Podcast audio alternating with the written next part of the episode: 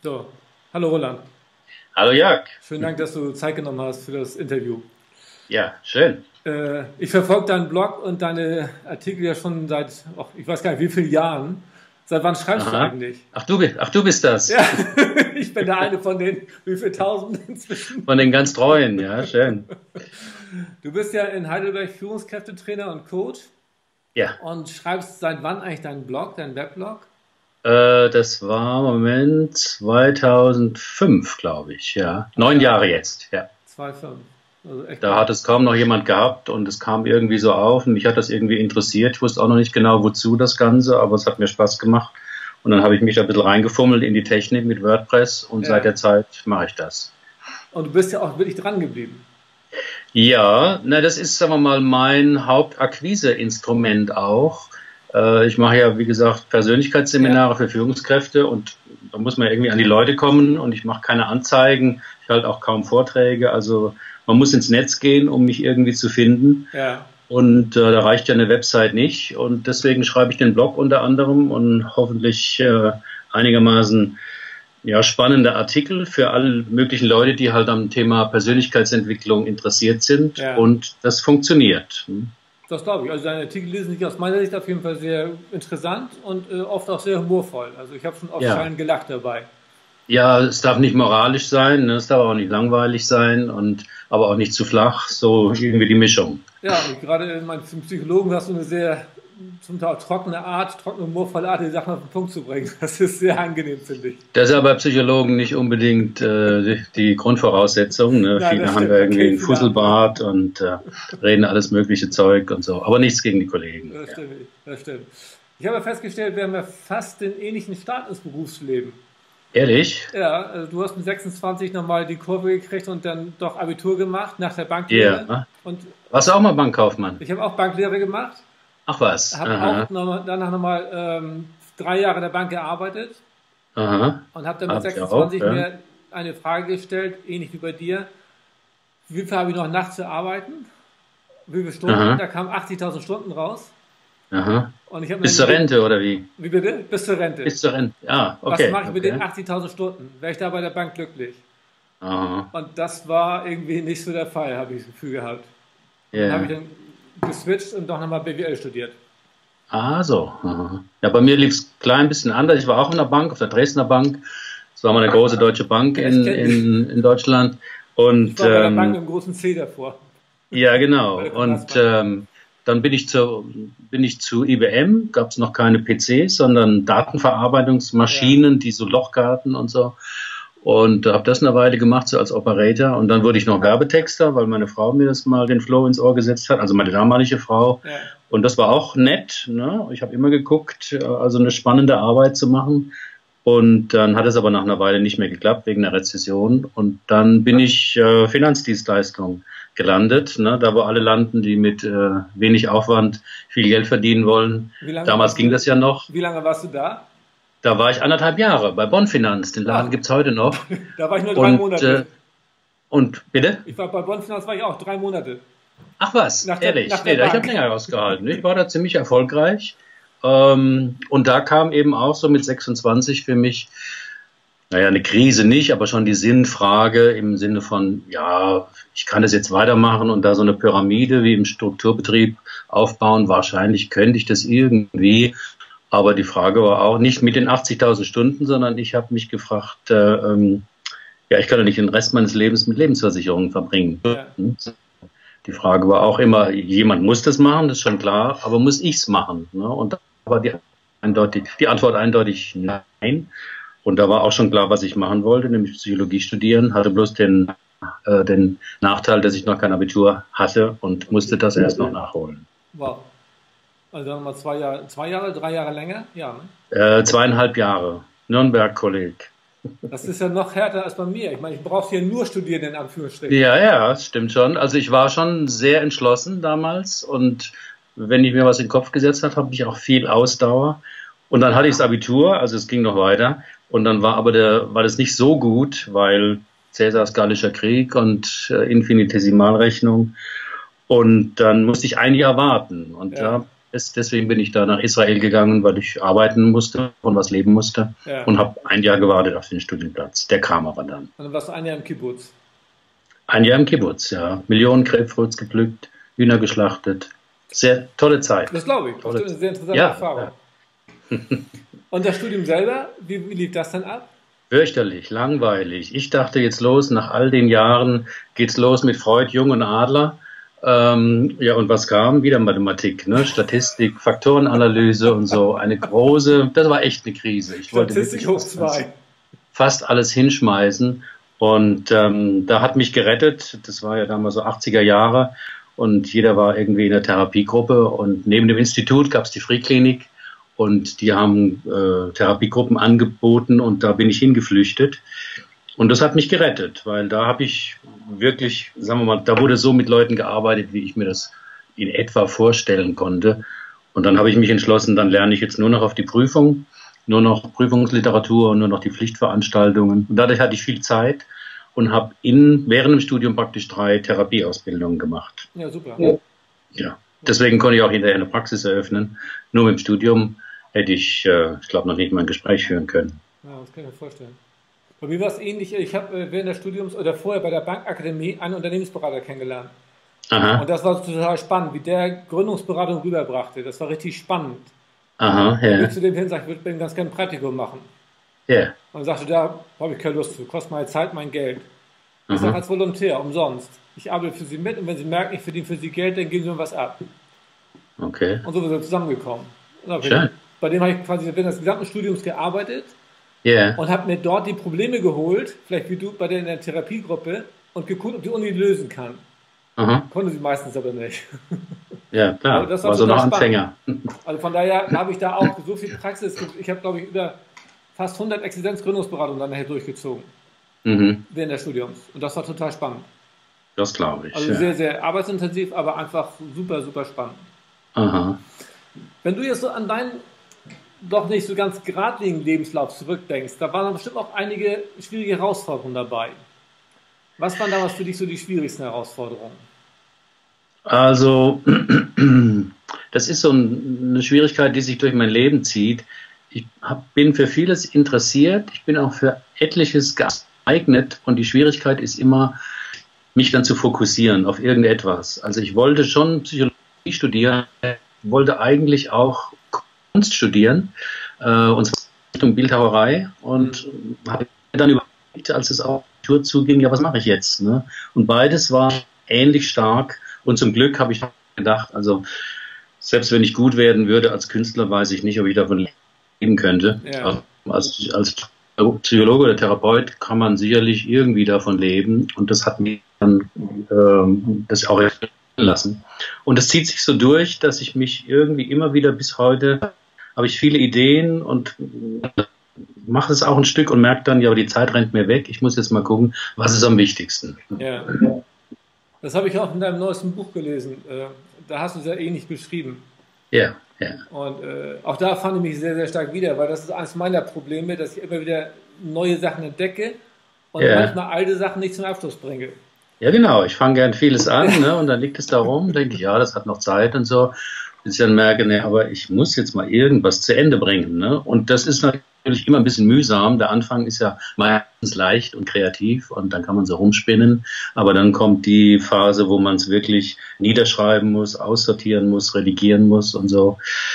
Aber das beherrsche ich mittlerweile auch, aber ich erwische mich immer wieder, dass ich so denke, naja, und dann kann man das noch machen und das hat noch Zeit und so. Und wie kriegst du es hin, dass du dann trotzdem dich wieder fokussierst? Was hast du dafür getan? Oder was tust was sind da deine Schritte? Also es fällt mir auf, wenn ich mich ablenke. Ähm, das auf alle Fälle. Das ist, glaube ich, ich arbeite ja viel mit Achtsamkeit. Ja. Also bei sich selber irgendwie gucken, wo bin ich gerade mit meinen Gedanken, was mache ich eigentlich gerade und ist das zielführend? Und wenn ich an irgendwas schreibe und dann merke, ach, jetzt kommt wieder so die Idee, äh, ach mal gu kurz gucken, was bei Facebook läuft und so, dann kriege ich das manchmal mit. Moment, ich bin gerade wieder dabei, mich abzulenken. Das ist nicht gut. Ich will eigentlich jetzt diesen Artikel fertig schreiben. Okay. Und also insofern kein großes Geheimnis, die sogenannte Selbstdisziplin, die hilft sehr. Ist das jetzt wirklich Selbstdisziplin oder hast du dich nur daran gewöhnt, dass du es immer so machst? Das ist ja meine, meine Theorie, dass ich sage. Naja, eine gute Selbstdisziplin ist natürlich auch eine angenehme Gewohnheit. In vielem bin ich diszipliniert. Ähm, aber in manchen Sachen, wenn ich zwei, drei tolle Ideen habe und denke, was mache ich jetzt, dann muss ich mich schon äh, ja ein Stück weit dazu hinbringen, ich will nicht sagen zwingen, hinbringen, was auch die Prioritäten sind, was ist mir jetzt wirklich wichtig. Ja. ja. Ähm, aber ich, ich ringe damit, es fällt mir nicht leicht. Okay.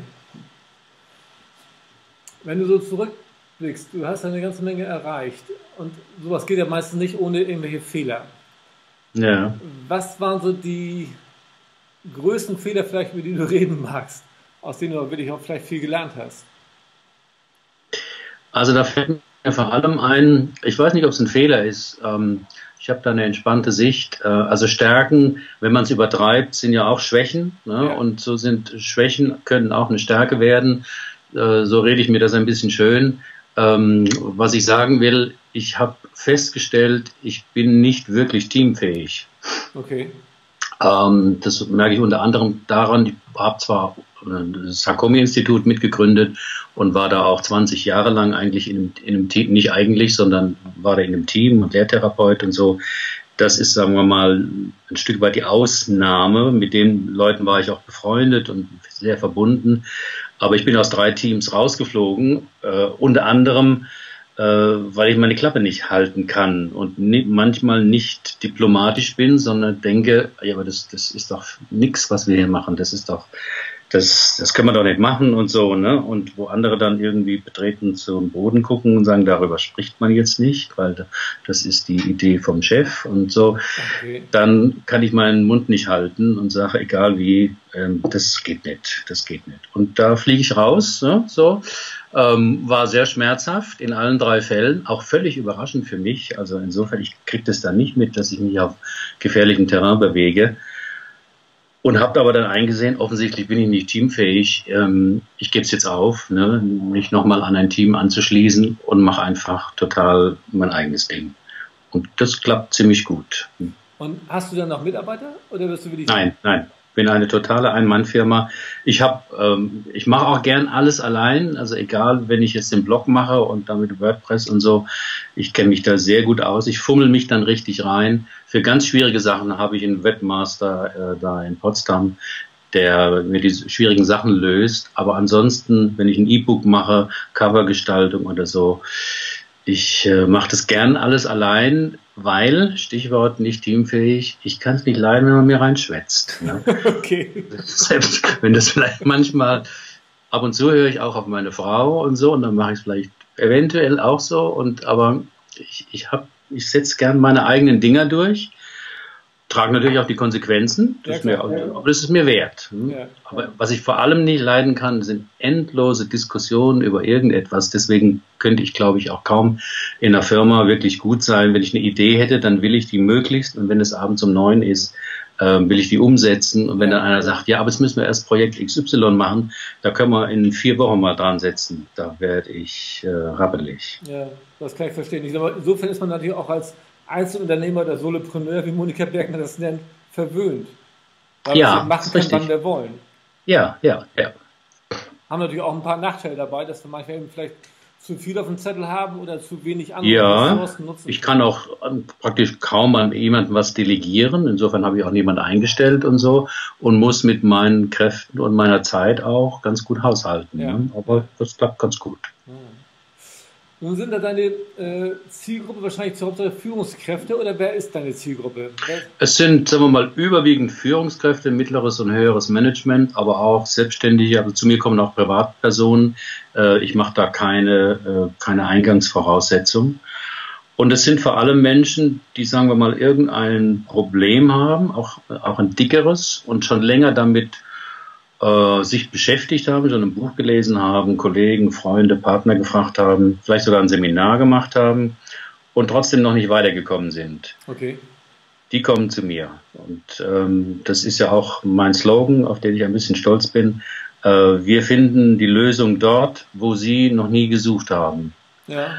Und das stimmt auch. Ich mache Persönlichkeitsseminare, die haben zwar die üblichen Titel, emotionale Intelligenz und Zeitmanagement und Selbstbewusstsein und so, aber das machen wir, also wir machen keine, keine Tipps, keine Ratschläge, keine Theorien, keine Rollenspiele, sondern mir ist einfach aufgefallen, und das ist auch das Stichwort zu den Gewohnheiten, dass es eben keine, ich sag mal, dummen Gewohnheiten gibt, sondern jede Gewohnheit, selbst wenn sie demjenigen irgendwie lästig ist und er sagt, warum mache ich das denn? Das bringt doch überhaupt nichts, hat eben einen verborgenen Nutzen, ja. Also irgendeine Funktion für denjenigen, die er aber in der Regel nicht kennt. Ja.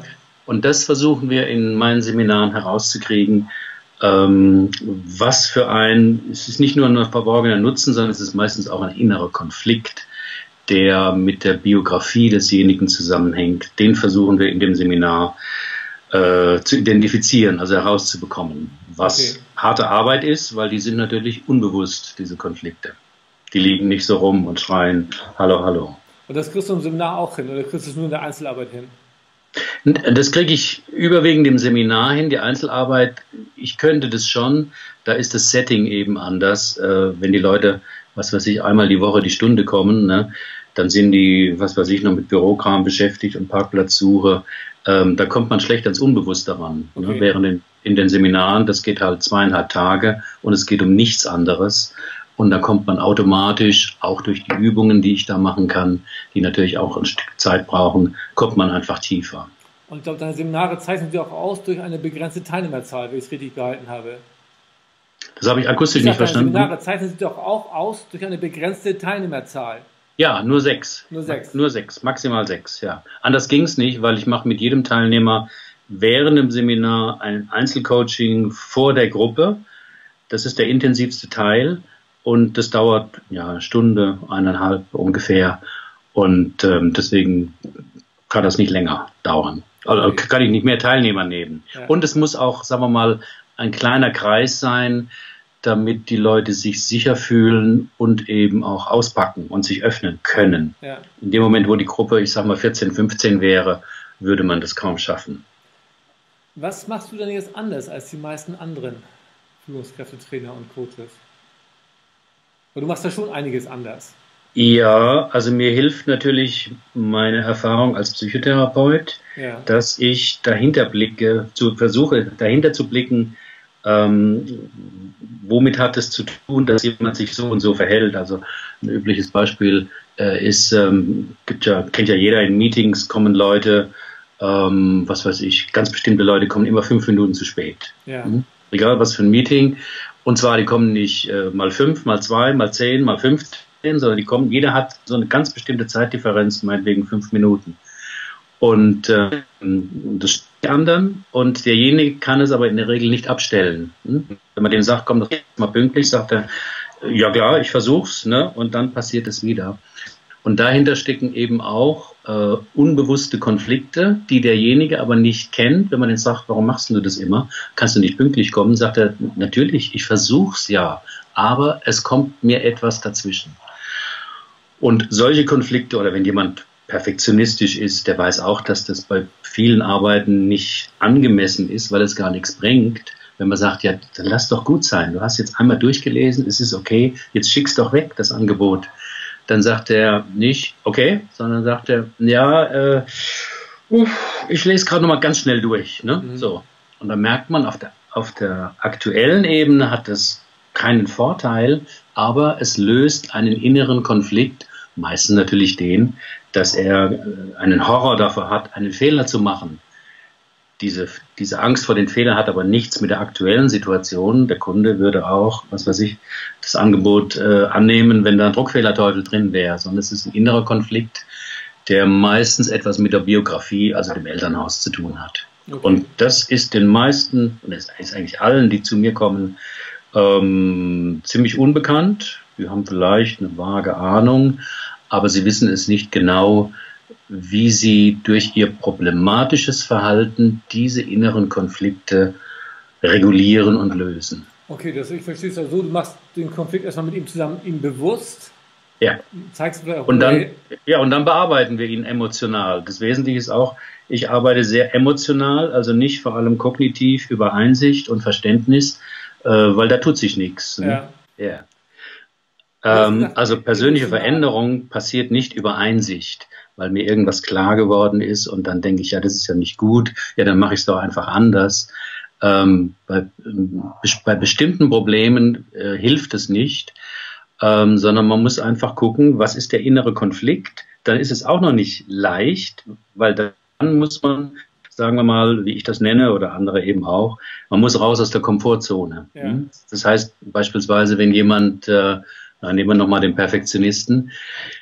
Der muss mitkriegen, eben setzt wieder mein perfektionistischer Antreiber ein. Ne? Jetzt habe ich eine riesen Angst, dass ich da einen Fehler mache, wenn ich das nicht nochmal durchlese und nochmal durchlese und nochmal umformuliere und vielleicht da nochmal einen Tag liegen lasse oder so. Eben passiert es gerade. Moment, das hat nichts mit der aktuellen Situation zu tun, sondern da habe ich eine Angst aus der Vergangenheit und jetzt riskiere ich es mal. Ne? Jetzt ja. schicke ich das Angebot weg und guck mal, was passiert. Ne? Aber das ist außerhalb der Komfortzone. Das heißt, die nächste Viertelstunde wird er ziemlich ähm, aufgeregt da sitzen und in dem Moment, wo ein Telefon klingelt, denkt er, das ist der Kunde. Oh Gott, der kündigt die Geschäftsbeziehung. Ne? Der hat mein Angebot gekriegt, was ich gerade gemeldet habe. Oh Gott, jetzt ist passiert. Da geht er dran, ist es jemand anders oder der Kunde ist dran, sagt, wunderbar, Ihr Angebot, herrlich. Vielen Dank, freut mich.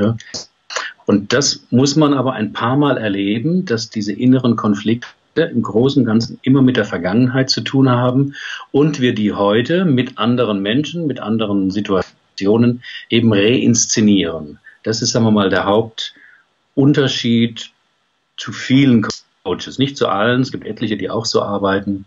Und das muss man eben emotional bearbeiten. Und wie oft muss man das jetzt reinszenieren? Wie oft muss man das wieder so also sich bewusst aus einer Komfortzone rausbewegen, bis das zu einer neuen Gewohnheit das ist? Das ist individuell. Ähm, es geht ja sehr, das Ganze hat ja etwas mit dem Gehirn zu tun. Ne? Also im Gehirn sind eben diese alten Gewohnheiten gebahnt, ja, richtig neurologisch. Ja. Gerald Hüther nennt das, das sind sechsspurige Autobahnen ja. und die gehen durch Einsicht nicht weg, sondern du musst dich außerhalb der Komfortzone bewegen und da ist es unangenehm, da kriegt man irgendwie schweißnasse Hände oder was auch immer. Und wenn man das oft genug macht, dann bildet sich, wie beim Langlauf in der Loipe, eine neue Spur. Die alte geht nicht unbedingt weg, aber die neue wird zumindest mal eine Alternative. Die Studien gehen auseinander. Du kennst die vermutlich auch, ob man das jetzt vier Wochen machen muss ja. oder sechs Wochen, je nachdem, je nach Häufigkeit. Aber es ist schon eine Weile, ja. schon eine Weile. Von zwei, dreimal äh, ändert sich leider nichts. Ich glaube, dass man genau dann eben auch wirklich dranbleiben muss. Denn ich glaube, wenn man Unbedingt, dann ja. rückfällig ja. wird, ist es ganz schnell wieder raus.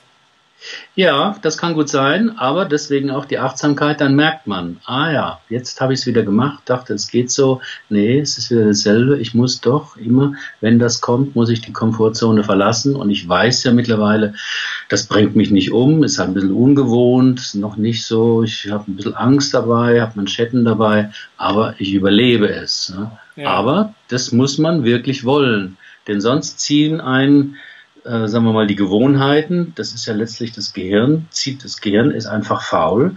Das Gehirn sagt, never change a running system. Ne? Das haben wir jetzt 35 Jahre lang so gemacht. Jetzt kommst du da mit einer neuen Idee, das äh, nicht zu machen, ne? finden wir gar nicht gut. Ne? Und deswegen, das muss man wirklich sehr auf dem Schirm haben. Und auch, was ich empfehle, jeden Tag so ein Stück weit gucken, Mensch, wo taucht heute mein Thema auf?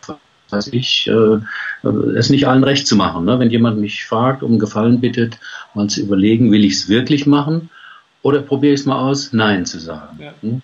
Vielleicht sogar ohne Begründung, ne? ohne eine gute Begründung. Ne? Ja, ja, einfach mal die Kritik aushalten, dass der andere nicht ja. damit ist. Okay, Aber ist halt das so. ist schwer. Deswegen äh, sage ich ja auch in meinen Seminaren, die meisten Menschen wollen sich nicht ändern. Ne? Das sagen die zwar so nicht. Die meisten Menschen wollen sich besser fühlen also 100 Prozent der Leute, die zu ja, mir kommen, sich besser fühlen. Aber zwischen besser fühlen und ändern muss man halt was anders machen und meistens das, was man bisher ein Leben lang oder sehr lange vermieden hat. Hm. Ist das der Grund, äh, warum auch meistens Veränderungen so schwer sind? Dass die ja. meisten das gar ja. nicht wollen? Ja, ähm, ja, sie wollen schon, aber sie wollen den Preis dafür nicht zahlen. Das heißt, sie wollen das ungute Gefühl am Anfang dafür nicht zahlen. ja, ja sich dem nicht aussetzen. Oder es kommt ihnen so, so groß oder so schrecklich vor, dass sie sagen, das, das schaffe ich nicht, das halte ich nicht aus. Ne? Ja. Ähm, und da hilft es auch und das kann man aber nur für sich selber entscheiden. Und die Verführung des Gewohnten, das funktioniert ja auch. Ja. Und an den Preis, den das Gewohnte hat, die gewohnten Verhaltensweisen, habe ich mich ja gewöhnt. Ja, den finde ich ja nicht als besonders schmerzlich. Ich jammer zwar drüber, mein Gott, hm, hm, hm, hm aber ich kenne mich gut aus. Ja.